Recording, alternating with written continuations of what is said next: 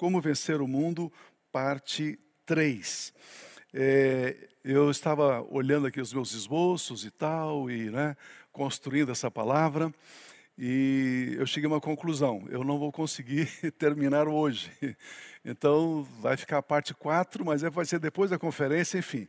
No momento que Deus preparar aí, a gente é, ministra esta, esta terceira, essa próxima, essa próxima, porque a conclusão seria a conclusão desse nosso tema, como vencer o mundo. É, hoje nós queremos conversar. É, o primeiro ponto é a vitória de Cristo Jesus.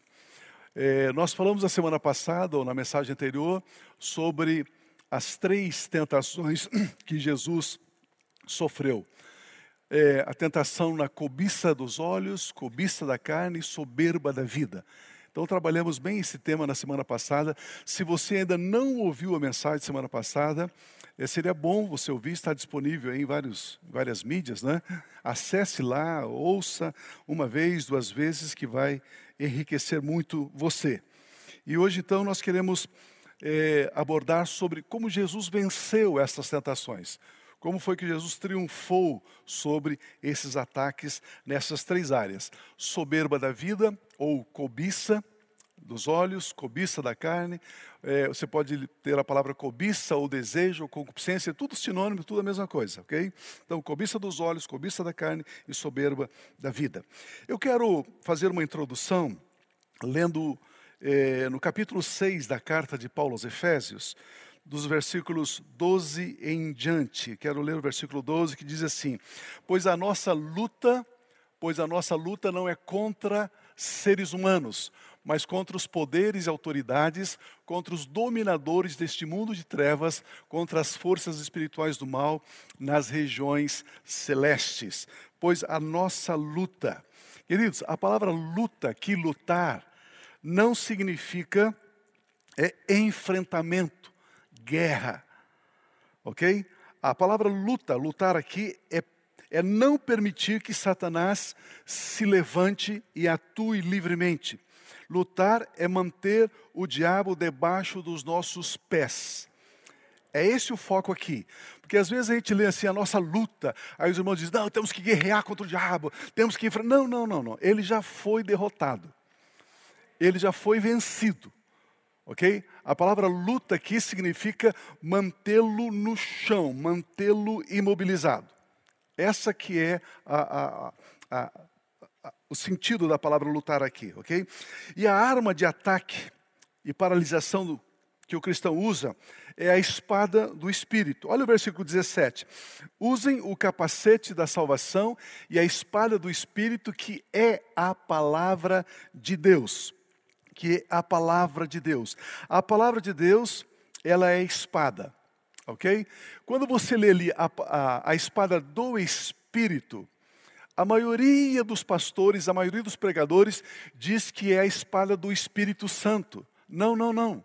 Não é a espada do Espírito Santo. É a espada do nosso espírito, do espírito humano.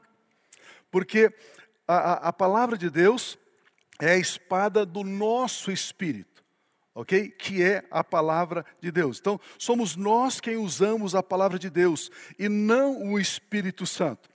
Usar a palavra de Deus é declarar a palavra de Deus, ok? Usar aqui a espada é declarar a palavra de Deus. Quando declaramos a palavra de Deus, nós tiramos a espada da bainha. Se você tem lá no seu escritório, na sua casa, a Bíblia aberta no Salmo 91, saiba que ela está dentro da bainha. Não é? Ela não, ela não tem nenhum efeito. Nenhum efeito. Posso começar chocando você já ou não? Posso? a Bíblia Sagrada, o livro, a Bíblia Sagrada, lá na sua estante, lá na sua mesa, lá no seu escritório, ela é igual a um livro de Machado de Assis, de Jorge Amado, ela é igual a qualquer livro.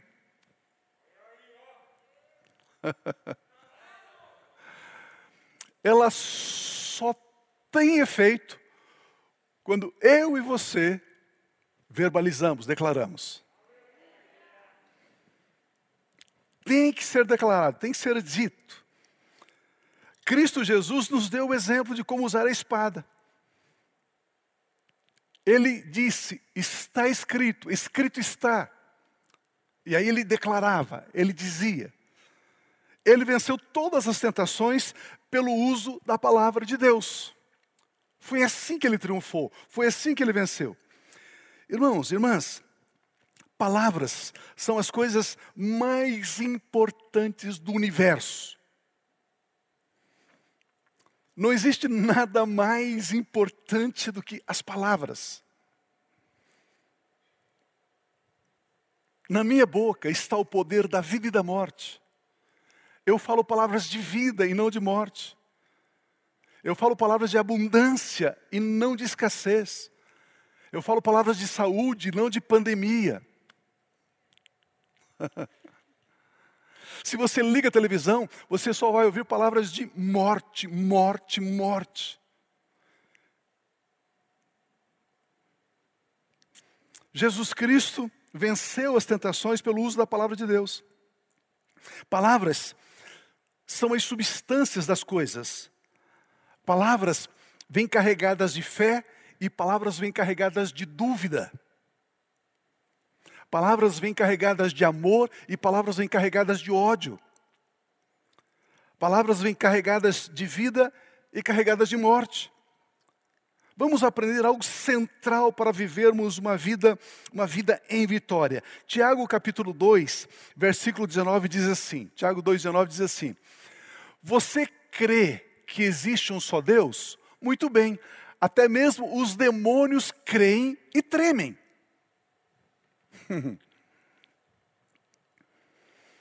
Percebe que esse texto está dizendo que os demônios creem em Deus mais do que você?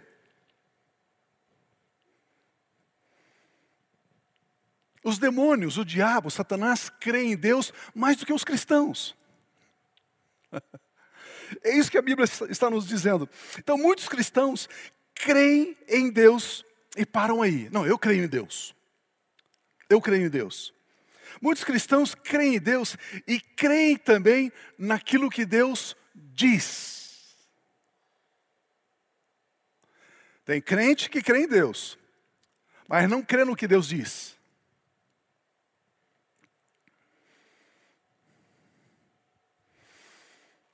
Ah, a Bíblia diz que ele levou sobre si as nossas dores e enfermidades. É, pastor, não é bem assim, né?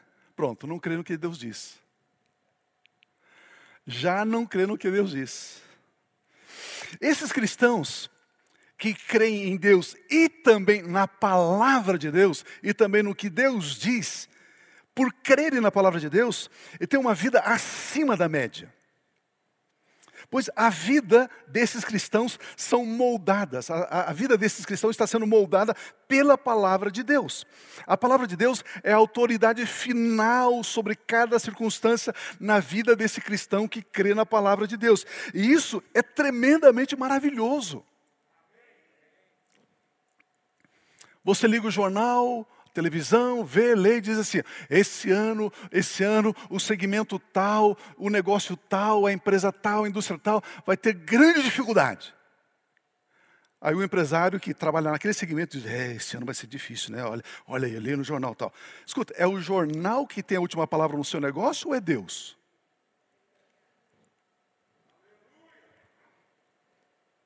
Percebe? Então muitos cristãos creem em Deus, mas não creem em tudo o que Deus diz. Somente Deus tem a palavra final sobre a sua vida. Somente Deus tem a palavra final sobre o seu esposo, sobre a sua esposa, sobre o seu negócio, sobre a sua empresa. Somente Deus. O Salmo 119, versículo 130 diz: A explicação das tuas palavras ilumina e dá discernimento aos inexperientes. É a palavra de Deus que projeta luz em nós, naquilo que temos, naquilo que somos. Uma outra versão diz assim: a exposição das suas palavras dá luz e dá entendimento aos mais simples. O Senhor Jesus Cristo usou a espada, que é a palavra de Deus, no enfrentamento do diabo nesse tempo de tentação ali no deserto. O diabo em tudo tentou Jesus. Como nós já vimos aqui, pois em tudo aquilo que há no mundo, diz a Bíblia, Desejo da carne, desejo dos olhos, soberba da vida não é de Deus.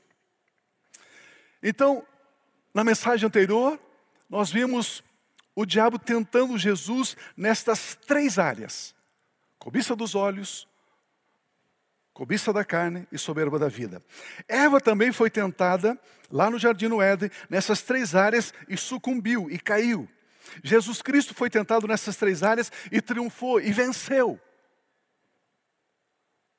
Qual foi a diferença entre Eva e Jesus?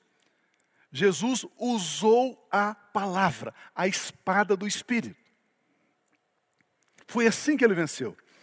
Como foi que Jesus venceu a tentação chamada desejo da carne? Depois de 40 dias de jejum, a Bíblia diz que Jesus teve fome. Vamos ler Lucas 4, 3 e 4. O diabo lhe disse: Se és o filho de Deus, manda esta pedra transformar-se em pão transformar-se em pão. Se és o filho de Deus, se és o filho de Deus, o diabo queria que Jesus duvidasse de quem ele era. Pois quando duvidamos da nossa identidade, nós cedemos ao desejo da carne.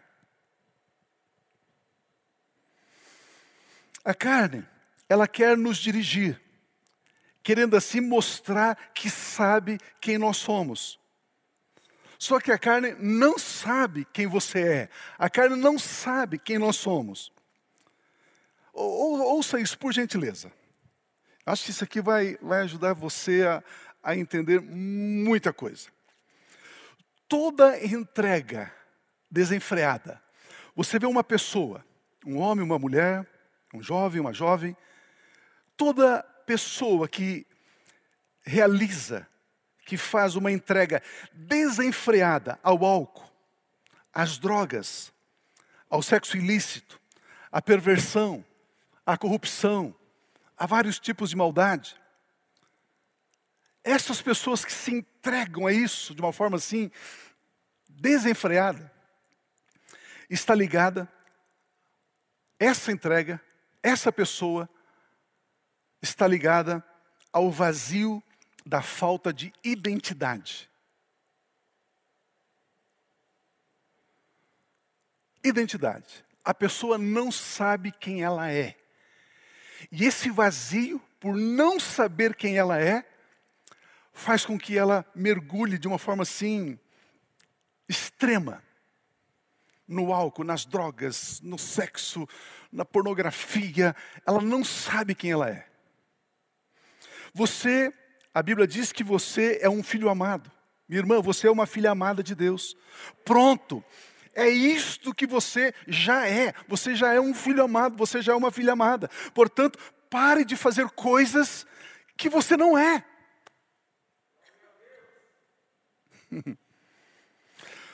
Você cristão está lutando e se esforçando para ser quem você já é. Porque a filiação, essa identidade, nos foi dada por Deus. Não foi conquistada por nós. Ele nos deu. Nós somos filhos amados. Você já é uma nova criação. Você já está em Cristo Jesus. Você já tem uma nova natureza. Você já tem a natureza divina. Receba a sua nova identidade e descanse. Aleluia. Meu irmão, você não tem que provar nada para ninguém, nem para você mesmo. Descanse. Vocês estão aqui ainda bem? O que o corpo, a carne de Jesus Cristo queria era comida. Era esse era o desejo da carne, ser saciada, ser atendida. No versículo 4 de Lucas 4, Jesus respondeu: Está escrito: nem só de pão viverá o homem. Jesus cita aqui o texto de Deuteronômio capítulo 8. Deuteronômio capítulo 8, versículo 3, a parte final diz assim: Para mostrar a vocês que nem só de pão viverá o homem, mas de toda a palavra que procede da boca de Deus. Quando nos alimentamos da palavra que procede da boca de Deus, o desejo da carne não prevalece sobre nós. Ler a palavra de Deus, meditar na palavra de Deus, experimentar a palavra de Deus, isso sim gera uma profunda, uma verdadeira satisfação, uma verdadeira saciedade. É na palavra de Deus. Nem só de pão viverá o homem, mas ele viverá da palavra de Deus, da palavra que procede da boca de Deus. Quando Jesus declara que o homem vive da palavra de Deus, ele está dizendo que é a satisfação espiritual, que é a, saciedade espiritual que produz paz e felicidade em todo ser humano. Amados, a humanidade ela, ela procura um processo inverso. Ela procura coisas, ela procura materialidades para satisfazer a sua alma, para satisfazer a sua carne. Não, não, não, não, não. A satisfação tem um fluxo. Ela é a partir do nosso espírito, espírito, alma e corpo. É nessa ordem. Quando você tem saciedade, satisfação espiritual, você tem saciedade, satisfação na alma e também na carne. É assim que funciona. A palavra de Deus sempre vai gerar vida espiritual no nosso espírito. A palavra de Deus sempre vai guiar o nosso espírito, sempre. Mas lembre-se que o poder da palavra de Deus somente age quando declarada, quando falada crer e declarar na palavra de Deus, isso gera vida no nosso espírito. E essa vida, ela começa a, a, a, influenciar, ela começa a se manifestar também na nossa alma e no nosso corpo, na nossa carne. Em João capítulo 6, versículos 68 e 69, Simão Pedro lhe respondeu: Senhor, para quem iremos nós? Para quem iremos nós? Tu tens as palavras de vida eterna. Olha o versículo 69. Nós cremos e sabemos que és o Santo de Deus. O que Pedro está falando é que a fonte e o sustento de toda a vida é Cristo Jesus. Claro, pois Jesus Cristo é a palavra, Ele é o Logos que se fez carne. Tudo foi feito por Ele, e sem Ele nada do que foi feito se fez. Tudo é sustentado pela palavra dEle. Louvado seja o nome do Senhor Jesus. Graças a Deus. Aleluia. Pedro está dizendo, Senhor, Tu és o único cujas palavras alimenta, gerando vida eterna, vida abundante. A vida realmente abundante se alcança através da nutrição do espírito humano pela palavra de Deus. Ah, pastor, eu estou sentindo assim é, é, um medo. Palavra de Deus no teu espírito precisa. Pastor, eu estou sentindo assim, sabe, uma tristeza, um desânimo. Palavra de Deus. Amados, deixa eu contar um segredo para vocês aqui. Eu ouço pelo menos duas mensagens por dia, todo dia, todo dia, todo dia, todo dia, todo dia.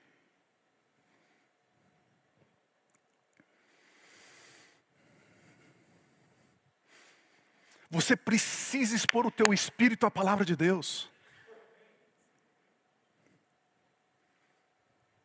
Por isso que eu digo, uma mensagem como essa você precisa ouvir uma vez, duas vezes, três vezes, e ouça de novo, e ouça de novo. Deixe isso entrar no teu espírito. Fazer parte de você. A vida é realmente abundante triunfante se alcança através da nutrição, do alimento. Que alimento? O alimento através da palavra de Deus. É assim. Queridos, primeiro nós vencemos no espírito, depois nós vencemos aqui na terra. Existe uma ordem, existe um fluxo. A satisfação se dá primeiramente no nosso espírito, depois da alma, depois do corpo, e essa satisfação vem somente, vem somente através da palavra de Deus, vem somente pela palavra de Deus. João 6,63, Jesus Cristo declara: o espírito da vida, a carne não produz nada que se aproveite. As palavras que eu disse são espírito e vida. As palavras do Senhor Jesus são espírito e vida. Por isso que eu tenho repetido vez após vez aqui, eu tenho dito, a Bíblia Sagrada é um espírito. Digo ou não digo? Digo. Digo ou não digo? Queridos, o Espírito Santo, o meu espírito, os demônios, espíritos malignos, os anjos, que são espíritos, nenhum espírito age, se move, se não tiver palavra.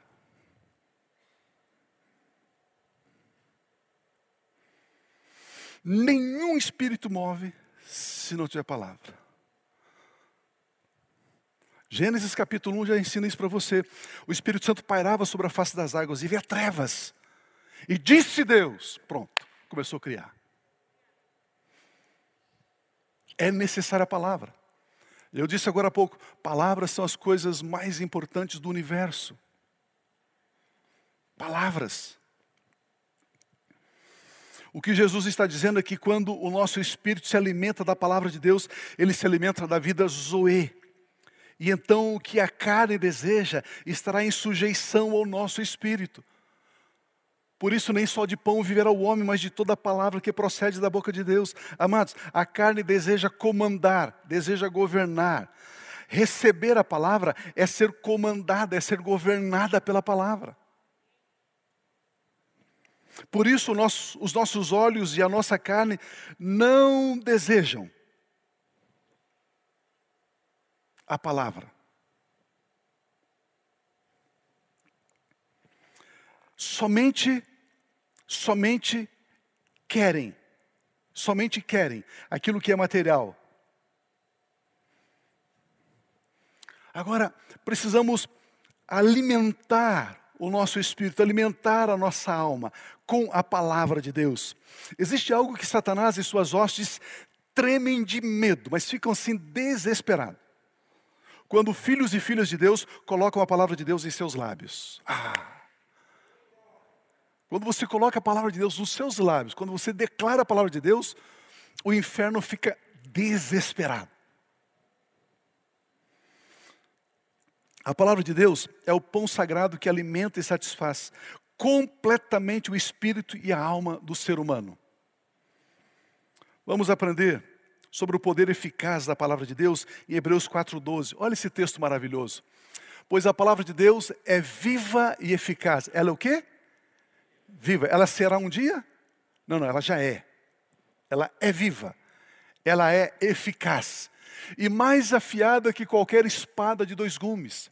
Ela penetra até o ponto de dividir alma e espírito, juntas e medulas, e julga os pensamentos e intenções do coração. O autor desta maravilhosa carta declara que a palavra de Deus é viva. A palavra viva aqui no grego, derivado do, de zoesal, tem poder vital em si mesma. A palavra de Deus é viva, ela tem poder de vida em si mesma. Deixa eu explicar algo para você. Com exceção de Deus, e obviamente com exceção da palavra dele, todos os seres vivos precisa precisa buscar fora de si nutrição para ele viver. Eu e você precisamos do arroz, do feijão, da salada, do bife para a gente viver. Seja, eu preciso buscar nutrição fora de mim. A árvore precisa buscar nutrição no solo, sais minerais, nutrientes. Os animais, conforme a sua espécie, eles precisam comer para poder existir. Esse texto está dizendo que a palavra de Deus, ela existe em si mesma. Assim como Deus não precisa nada de fora para ele existir, Deus não precisa de nenhum tipo de alimento, ele é. Assim também é a palavra de Deus, ela é viva. É isso que significa, a palavra de Deus é viva. Ela é autoexistente ela é mais eficaz que a espada bigúmia. Ele refere-se a essa espada como sendo a língua humana. O que é essa espada de dois gumes, pastor? É a língua humana. A palavra de Deus é mais poderosa e mais eficaz que a língua humana. Como assim? Porque, embora a língua humana tenha poder sobre a vida e sobre a morte, a palavra de Deus é mais poderosa que a língua humana. No livro de Provérbios 18, 21, nós sempre citamos esse texto. A língua tem poder sobre a vida e sobre a morte. Os que gostam de usá-la comerão do seu fruto. Provérbios 18, 21. A língua humana tem poder para trazer a vida e para trazer a morte. Mas a palavra de Deus é mais poderosa que a língua humana, porque se alguém falou palavras de morte sobre a sua casa, sobre a sua empresa, sobre a sua família, sobre o seu ministério, você pode anular essas palavras de morte dizendo o que está escrito na palavra de Deus. Deixa eu revelar algo para você aqui. Deixa eu revelar algo para você. Quando alguém fala mal de você,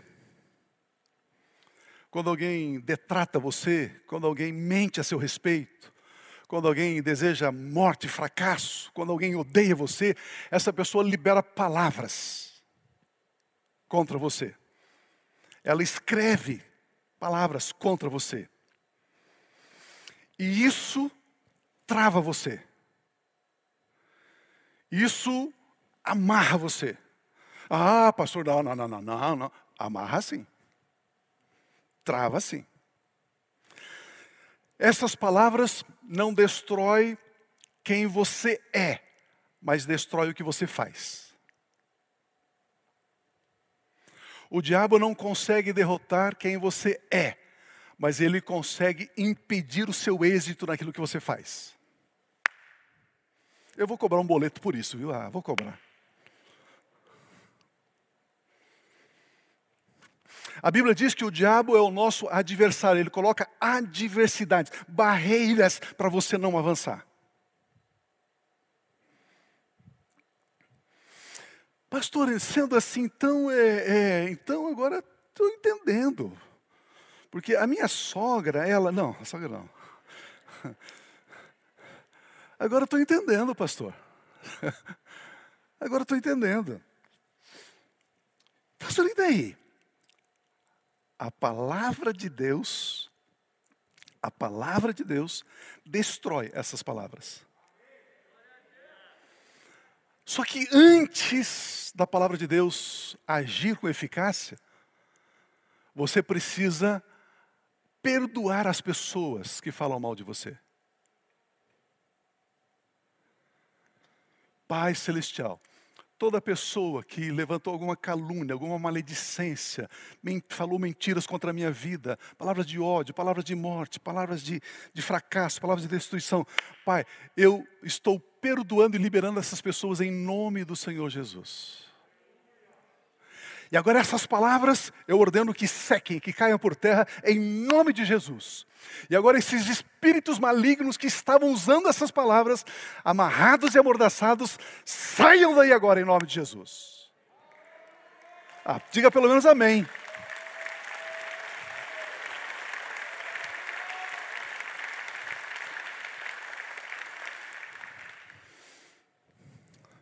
Sabe o que a gente faz? Sabe o que normalmente a gente faz? Alguém falou mal da gente? É, fulano está falando isso, mas é mentira, onde já você viu, porque não sei o que. Você repete o que a pessoa disse. Você confirma. Pastor, uma pessoa falou mal, eu não quero nem ouvir, meu irmão. Já está perdoado, em nome de Jesus. Quero nem ouvir, nem me interessa. Por que é que eu vou ouvir palavras de morte? Para quê?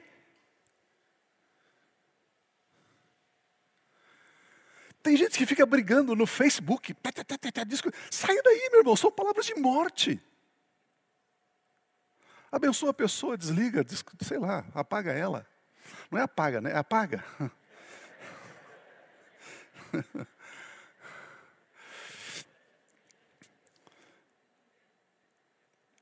Alguém falou alguma palavra de morte? Perdoa essa pessoa. Libera essa pessoa. Você pode anular essas palavras de morte dizendo: Escrito está, eu faço do Altíssimo o meu abrigo, faço do Senhor o meu refúgio, nenhum mal me atinge, desgraça alguma chega na minha vida. Desgraça alguma chega na minha casa, na minha família, na minha saúde, nas minhas finanças, no meu ministério. Use a palavra de Deus. Eu estou citando o Salmo 91 aqui. Repita comigo assim, repita comigo assim. Eu faço do Altíssimo o meu abrigo. Eu faço do Senhor, o meu Deus e Pai, o meu refúgio. Nenhum mal, nenhum mal, nenhuma praga me atinge, desgraça alguma chega a minha vida, a minha casa, a minha família, a minha saúde, nas minhas finanças, no meu ministério, em nome de Jesus. Aleluia. Aleluia. A Bíblia diz que eu e você precisamos orar com entendimento, saber o que estamos fazendo. Queridos, usar a espada, precisamos de habilidade para usar a espada. Você, você se lembra que quando Jesus foi preso, Pedro arrancou a espada e cortou a orelha daquele rapaz? Lembra disso? Lembra desse texto? Aí Jesus diz: Pedro, Pedro, Pedro, coloque a, a, a espada na bainha. Você ainda não sabe usar a espada, Pedro. Por que, que Pedro não sabe? Pedro mirou a testa e errou e cortou a orelha.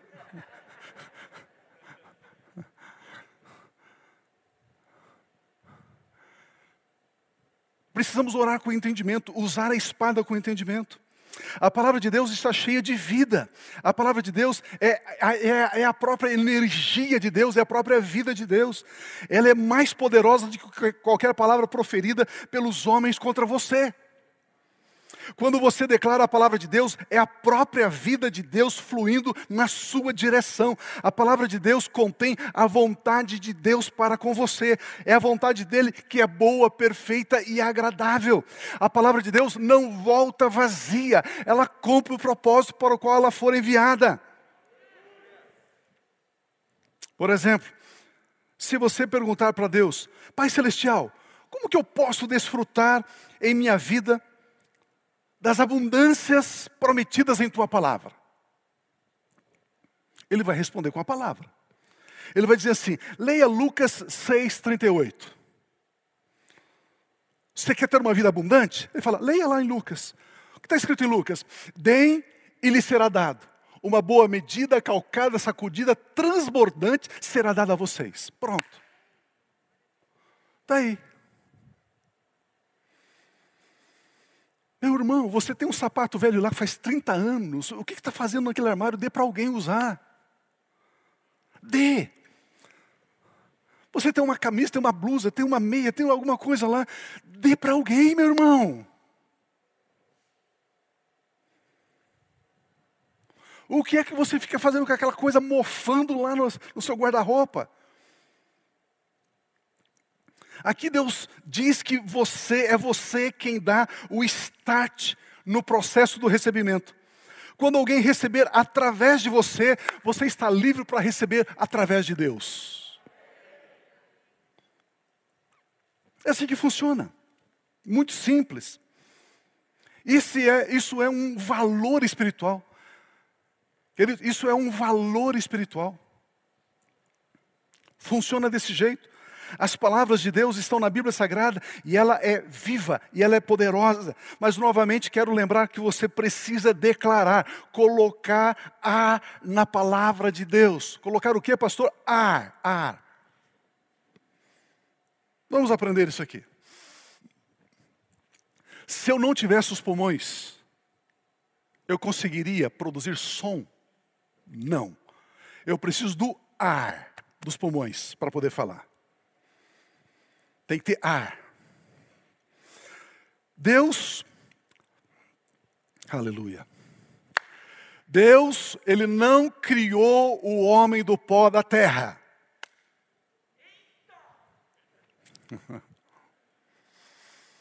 Não existe isso na Bíblia.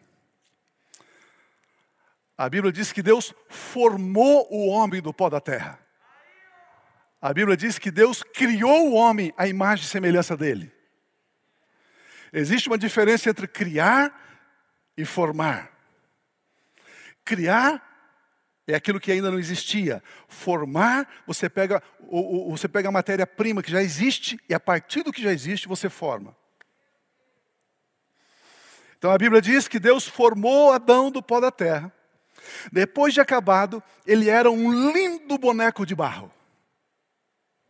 Diga comigo assim: boneco. Deus soprou nas suas narinas, ou seja, Deus colocou ar naquele boneco. E ele passou a ser uma alma vivente. O bonequinho começou a se mexer. Fica feliz.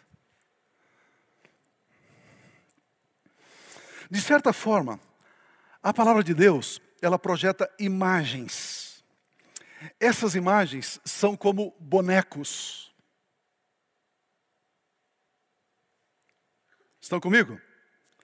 Você precisa soprar vida nesse boneco, nessa imagem que a palavra de Deus formou.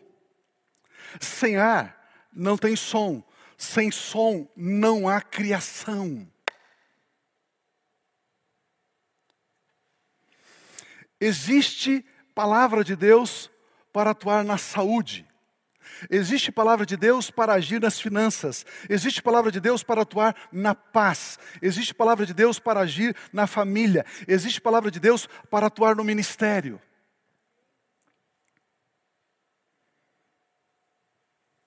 Jesus Cristo diz: Eis que eu vos dei as chaves, no plural do reino. Eu li no material esses dias e o autor do livro dizia o seguinte: se você se você receber a chave de um hotel, você pega a chave, vai ali, abre a porta do hotel, você entrou no hall do hotel. Você não tem acesso aos quartos, porque você recebeu a chave, uma chave. Agora, se você receber as chaves do hotel, você pode ir em qualquer quarto, em qualquer lugar. Por isso que Jesus diz: Eis que eu vos dei, vos dei as chaves do reino. E essas chaves são palavras. Existe uma chave, uma palavra específica para a cura divina. Existe uma palavra específica para abrir a, a, as suas finanças. Sabedoria, autoridade. São chaves específicas. E cada uma desta palavra é como se fosse um boneco. Você precisa soprar o ar, você precisa declarar. O Senhor é o meu pastor e nada me falta.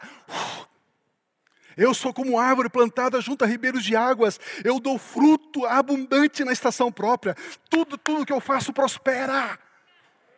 Chave específica, chave específica, abrindo a prosperidade da tua vida.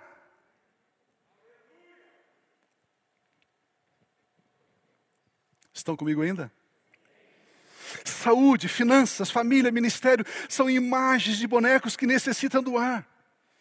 Você precisa declarar a palavra. Jesus Cristo venceu a tentação chamada desejo da carne, dizendo: Nem só de pão viverá o homem, mas de toda a palavra, de toda a palavra que procede da boca de Deus. É unicamente a palavra de Deus que satisfaz totalmente com vida. Declare, confesse a palavra de Deus em cada situação e você verá vida, vida, aleluia.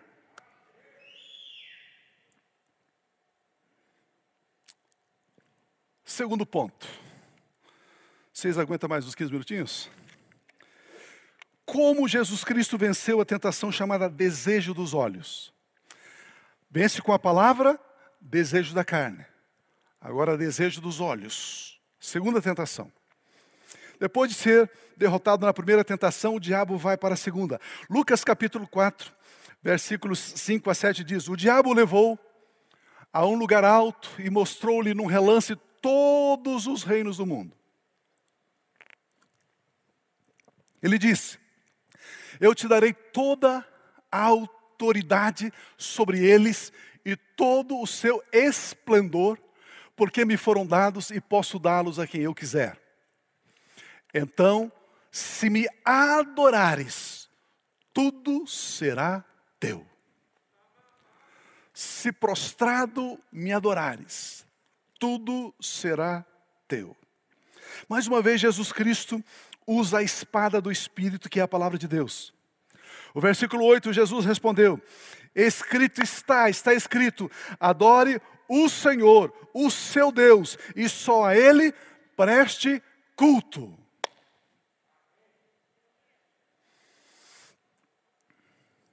Não é para você adorar o seu time de futebol.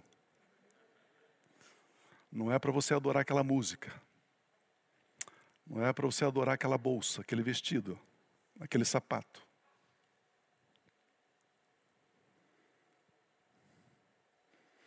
Ah, mas eu adoro meu pastor. Não. Não. Lembre-se que esta tentação é no desejo dos olhos. O diabo mostra a Jesus os reinos da terra, sua glória, seu esplendor. E o ensino de Jesus Cristo para vencer o desejo dos olhos é: adore a Deus. Pastor, como é? Para eu vencer o desejo, a cobiça dos olhos, eu devo adorar a Deus. É assim que vence essa tentação. Pois quando adoramos o Senhor, nosso Deus e Pai, os nossos olhos se voltam para Ele e não mais para as coisas. Nós tiramos os olhos das coisas e olhamos para Ele. Se você sente que os seus olhos estão cobiçando coisas, como carros, casas, corpos, fama, a arma da nossa milícia é o louvor, adoração, ação de graças. Cante aleluia! O louvor a Deus me enche de satisfação, me enche de gratidão. O louvor a Deus me faz ver o que Ele já me deu, o que Ele já fez por mim. O louvor a Deus me livra da cobiça dos olhos. Quando cantamos louvores a Deus no início dos cultos e também no fim, não é algo sem sentido. Não estamos aqui cantando simplesmente para preencher um horário, um espaço. Não, não, não, não, não. Não, não, não, não, não, não. Quando nós cantamos louvores a Deus, nós estamos exaltando o nosso Pai Celestial, estamos colocando os nossos olhos nele, o nosso foco nele, não no problema, não na dificuldade, não nas necessidades, nós estamos colocando os nossos olhos nele. O louvor me liberta das garras da cobiça, disse o Senhor Jesus. Vamos aprender sobre o estilo de vida do cristão. Pastor, como que deve ser o estilo de vida de um cristão, de um crente em Cristo? 1 Tessalonicenses 5, 16 a 18 diz assim: Alegrem-se no domingo, no final de semana, nas férias. Não, não. Alegrem-se sempre. Amados, se não fosse possível, Deus estaria pedindo isso? Ele só está pedindo porque é possível. Orem continuamente. Olha esse versículo aí, 18. Deem graças em todas as circunstâncias. Por quê? Porque esta é a vontade de Deus para com vocês em Cristo Jesus. Deem graças, louve, louve a Deus em todas as circunstâncias. Ele não está dizendo assim, louve a Deus nas circunstâncias boas, ou louve a Deus só nas circunstâncias ruins. Ou louve ao Deus naquelas circunstâncias que você entende. Se você entende, então você vai louvar. Não, não, não, não. O texto é muito claro, ele diz: deem graças em todas as circunstâncias. Louvar significa exaltar, significa glorificar, significa aprovar. Louvar a Deus significa aprovar a Deus. Louvar é expressar a nossa aprovação a Deus, reconhecendo que Ele tem todo o poder e que estamos agradecidos pelo que estamos passando. O louvor está ligado à alegria, à gratidão, ao reconhecimento em quem Deus é e não naquilo que Ele irá fazer.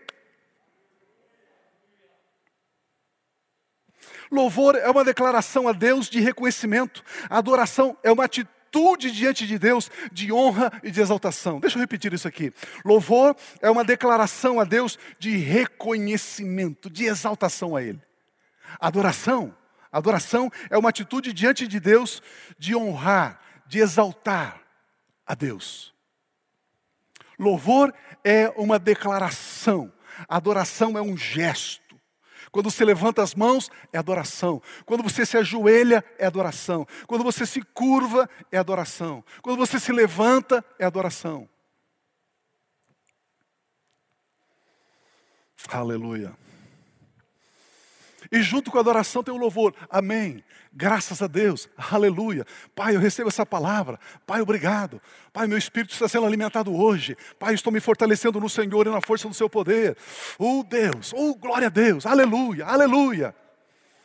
Esse é o estilo de vida do crente. Pastor achava que isso era pentecostal. Não, não, não, não. É mais do que pentecostal. É filho amado de Deus. É assim. Quando o versículo 18 diz que devemos dar graças a Deus por todas as circunstâncias.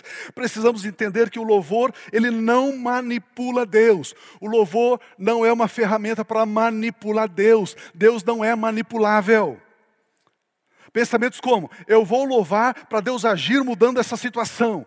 Isso não é bíblico. Eu vou louvar para Deus mudar esse caos em bênção. Isso não é bíblico. Eu não louvo a Deus por aquilo que Ele vai fazer. Quando o versículo 18 diz isso, ele diz: Não tente manipular a Deus, em tudo dê graças. Eu vou louvar a Deus porque eu sei que meu Pai Celestial é poderoso e Ele é cheio de amor, Ele é cheio de graça. Louvor é um vínculo com Deus, o nosso Pai. Louvor é uma declaração de reconhecimento de que o meu Pai é Deus. Eu vou louvar porque eu sei que Deus me ama. Mas o louvor libera um grande poder de Deus a nosso favor? Sim, libera. Quando eu louvo, coisas tremendas acontecem? Sim. Mas esse não é o meu foco, esse não é o meu objetivo, isso é consequência. O louvor a Deus libera um poder impressionante. Atos capítulo 16, 22 em diante diz assim: Olha que texto maravilhoso. A multidão ajuntou-se contra Paulo e Silas. E os magistrados daquela cidade ordenaram que se lhes tirasse as roupas e fossem açoitados. Depois de serem severamente açoitados, foram lançados na prisão. O carcereiro recebeu instrução para vigiá-los com muito cuidado. Tendo recebido tais ordens, ele os lançou no cárcere interior, lá embaixo, na masmorra, e lhes prendeu os pés num tronco. Por volta da meia-noite, Paulo e Silas choravam, lamentavam, reclamavam, por que essa situação, Deus? Eu não entendo. Deus, eu te sirvo e o Senhor permite que isso aconteça. Deus, eu te servi e roubaram o meu carro, eu não entendo. Deus, eu sou dizimista e roubaram o meu carro. Deus, eu não concordo com o Senhor. Foi isso que eles fizeram? E por que, que você faz assim então? Paulo e Silas estão orando e cantando hinos a Deus na prisão, açoitados, ensanguentados, sua pele é, é, é, dilacerada. Eles estavam deprimidos no quarto? Ah, perdi meu emprego e agora o que vou fazer, Deus? É isso que eles estavam fazendo? Aleluia. Você está entendendo? Pelo amor de Deus, você está entendendo? Olha, olha o que o texto diz: que eles cantavam louvores a Deus, de novo lá por gentileza. E os outros presos os ouviram. Os outros presos deviam dizer: esses caras são loucos. Por que, que, eles cantam, louvam a Deus? Que Deus é este que eles louvam, que, que permitiu que eles fossem açoitados e prisionados? Que Deus é este? Que não agiu a favor deles, que não protegeu, que não impediu eles de sofrerem? Que Deus é este? Olha o versículo seguinte. De repente, diga comigo, de repente. Ah, mais forte, de repente. Houve um terremoto tão violento que os alicerces da prisão foram abalados. E imediatamente todas as portas se abriram e as correntes de todos e todos se soltaram. Aleluia. Aleluia. Aleluia. Uh! Que coisa impressionante. O louvor e a adoração a Deus tem capacidade de liberar o poder de Deus, e a partir do louvor a Deus acontece um de repente.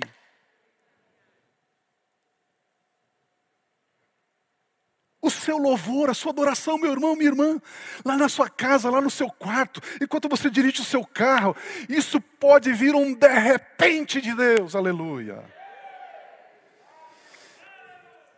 Lembre-se, você não louva a Deus para o poder dele mudar as coisas. Não, não, não. Não é este o foco. Você não vai louvar para manipular Deus. Não, não, não, não.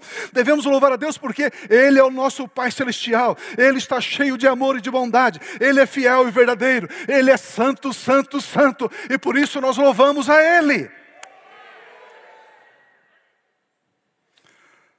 Segunda Crônicas, capítulo 20, versículos 1 e 2 diz assim: Depois disso, Josafá, rei de Judá, estava governando, reinando, e de repente duas nações, três nações na verdade, se levantaram uma grande multidão para vir e matá-lo, e roubar, saquear Jerusalém.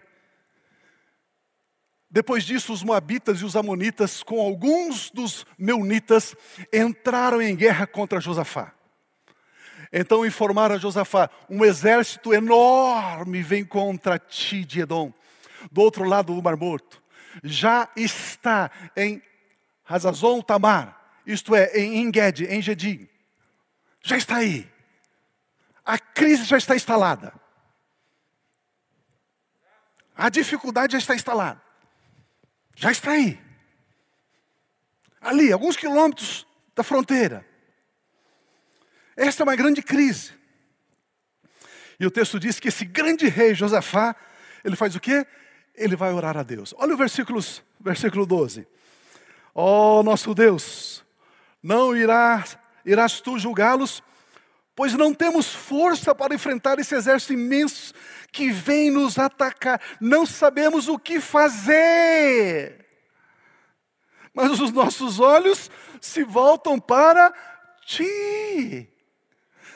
Deus, eu não tenho força, eu não tenho estratégia, eu não sei o que fazer, Deus, mas os meus olhos estão fitos em Ti. Isso eu sei fazer, ele estava dizendo. Olhar para o Senhor, eu sei. Esperar do Senhor, eu sei. Confiar no Senhor, eu sei. Aleluia, aleluia. Ah, eu, tô, eu gosto disso, eu gosto disso. Aqui temos um grande mistério revelado. Ele está olhando para quem Deus é. E não se Deus poderia ou não poderia fazer alguma coisa. Não colocar os olhos na glória das coisas é louvar a Deus. Não colocar os olhos nos problemas é confiar em Deus. Meu irmão, você está falando demais do problema, meu irmão. Para com isso. Dois minutos de conversa é problema, problema, problema, problema, né? Olhe para Deus, levante os seus olhos, coloque os seus olhos nele. Olha o versículo 17. Deus responde ao rei Josafá. Olha o que Deus diz assim. Vocês não precisarão lutar nessa batalha. Uh, aleluia. Ah, diga amém. Ah, ah, vocês estão aqui ou não estão? Ah, tomem suas posições. Permaneçam firmes. E vejam o livramento que o Senhor lhes dará. Ó Judá, ó Jerusalém. Coloque o teu nome ali. Ó. Coloque o teu nome aí. Ó mais forte. Coloca o seu nome ali. Ó. Oh, aleluia, aleluia, aleluia. Não tenham medo, nem desanimem. Saiam para enfrentá-los amanhã e o Senhor estará com vocês. Aleluia. Aleluia, aleluia, aleluia, aleluia, aleluia. Que coisa tremenda, que coisa extraordinária, que ensino maravilhoso. O rei Josafá não foi lamentar, reclamar ou desanimar diante da crise. Ele adorou e louvou o Senhor. Olha o versículo 21. Olha o 21. Meu Deus, olha o 21 e 22. Está lá o 21? Tem ou não? Tem. Depois de consultar o povo, Josafá nomeou alguns homens para, para o quê? Ah, não é para afiar as espadas? para cantarem ao Senhor e o louvarem pelo esplendor da sua majestade, da sua santidade, indo cantores indo à frente do exército. Esse rei é maluco, esse rei é louco. Cantando, cantando o quê? Olha lá. Deem graças ao Senhor, pois o seu amor dura para sempre. Todos juntos, vamos lá. Deem graças ao Senhor, pois o seu amor dura para sempre. Uma vez mais. Deem graças ao Senhor, pois o seu amor dura para sempre. Aleluia, aleluia.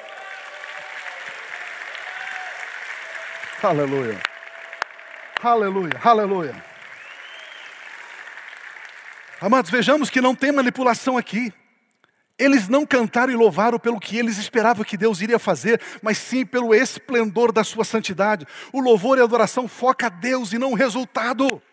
Olha o versículo 22. Quando começaram a cantar, quando começaram a cantar e a entoar louvores, o Senhor, quando o Senhor preparou emboscada contra os homens de Amon, de Moabe e dos montes de Seir, que estavam invadindo Judá, e eles foram derrotados. Quando eles foram derrotados? Quando eles foram derrotados? Quando começaram a cantar. Quando eles foram derrotados? Quando começaram a cantar. Meu Deus, neste mesmo instante, houve um de repente. Os inimigos foram derrotados. Ah, se nós entendêssemos esta verdade. Cobiça dos olhos, desejo dos olhos, Louvor e adoração a Deus. Louvor e adoração a Deus. Que coisa tremenda. Que coisa tremenda. Vamos ler os versículos 24, 25 e 26. Quando os homens de Judá foram para o lugar de onde se avista o deserto e olharam para o imenso exército, viram somente cadáveres no chão. Ninguém havia escapado. Então Josafá e os seus soldados foram saquear os cadáveres e encontraram entre eles grande quantidade de equipamentos e roupas e também objetos de valor. Passaram três dias saqueando, mas havia mais do que eram capazes de levar. No quarto dia, eles se reuniram no vale de Beraca. Diga comigo, Beraca. Onde louvaram o Senhor por isso, até hoje, esse lugar é chamado Vale de Beraca. Aleluia. Aleluia. Aleluia. Meu Deus. Me permita repetir essa verdade. Louvor não é uma moeda de troca. Não louvamos a Deus pelo resultado, pelos resultados que esperamos. Louvamos a Deus pela essência dele, de quem ele é. Louvamos a Deus porque o seu amor dura para sempre. Louvamos a Deus pela sua glória excelsa. Louvamos a Deus, mesmo sem entender a situação difícil. Louvamos a Deus pela soberania dele sobre tudo e sobre todos. Você, meu amado irmão, minha amada irmã, nós precisamos ter um lugar chamado Beraca, um lugar de adoração. Beraca significa bênção. Bênção. Muitos cristãos já aprenderam a ter um quarto de guerra. Pastor, eu vi o filme, gostei, já tenho um quarto de guerra. Agora, o Espírito Santo quer que você aprenda a ter um, um quarto de adoração. Um quarto de louvor. Ele quer que você tenha um lugar chamado Beraca. Beraca. Quarto de louvor e adoração. Ouça um pedacinho essa música, por gentileza. Eles vão colocar ali.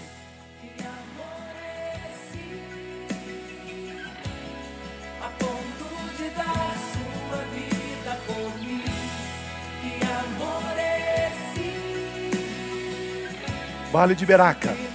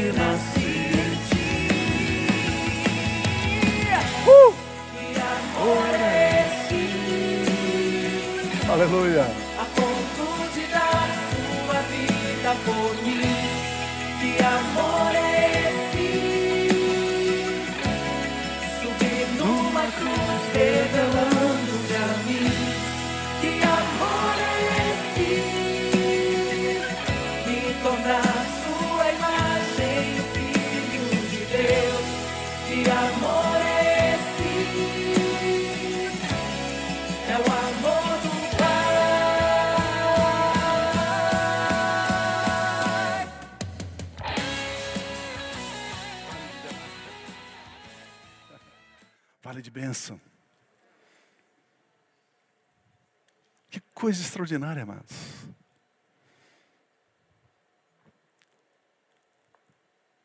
Quando os nossos olhos começam a desejar coisas,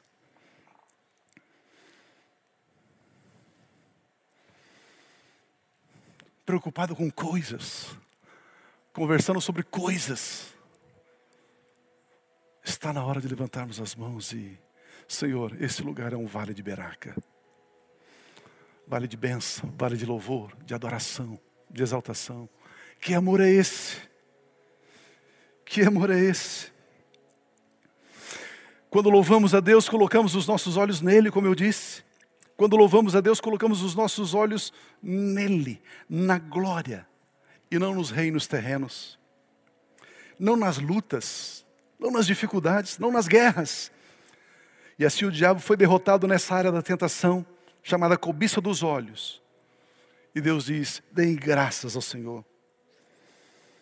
O Salmo 148, a partir do versículo 1, diz assim para mim e para você: Aleluia. Diga comigo, aleluia. Aleluia significa louvado seja Deus. Louve o Senhor desde os céus, louvem-no nas alturas. Louvem-no todos os seus anjos, louvem-no todos os seus exércitos celestiais. Louvem-no sol e lua, louvem-no todas as estrelas cintilantes. Louvem-no os mais altos céus e as águas acima do firmamento. Louvem-no todos eles no, no nome do Senhor, pois ordenou e eles foram criados. Ele os estabeleceu em seus lugares para todo sempre, deu-lhes um decreto que jamais mudará. Louve o Senhor, vocês que estão na terra, serpentes marítimas e todas as profundezas, relâmpagos e granizo, neve, neblina, vendavais que, que cumpre o que ele determina.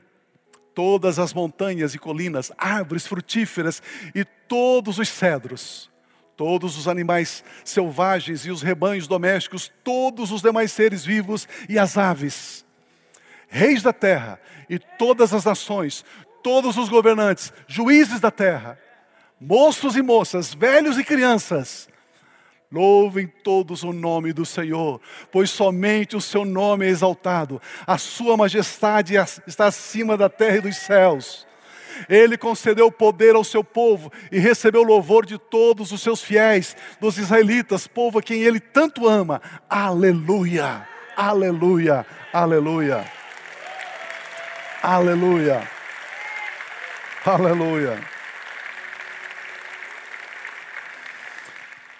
O Salmo 150, ele diz assim: Aleluia.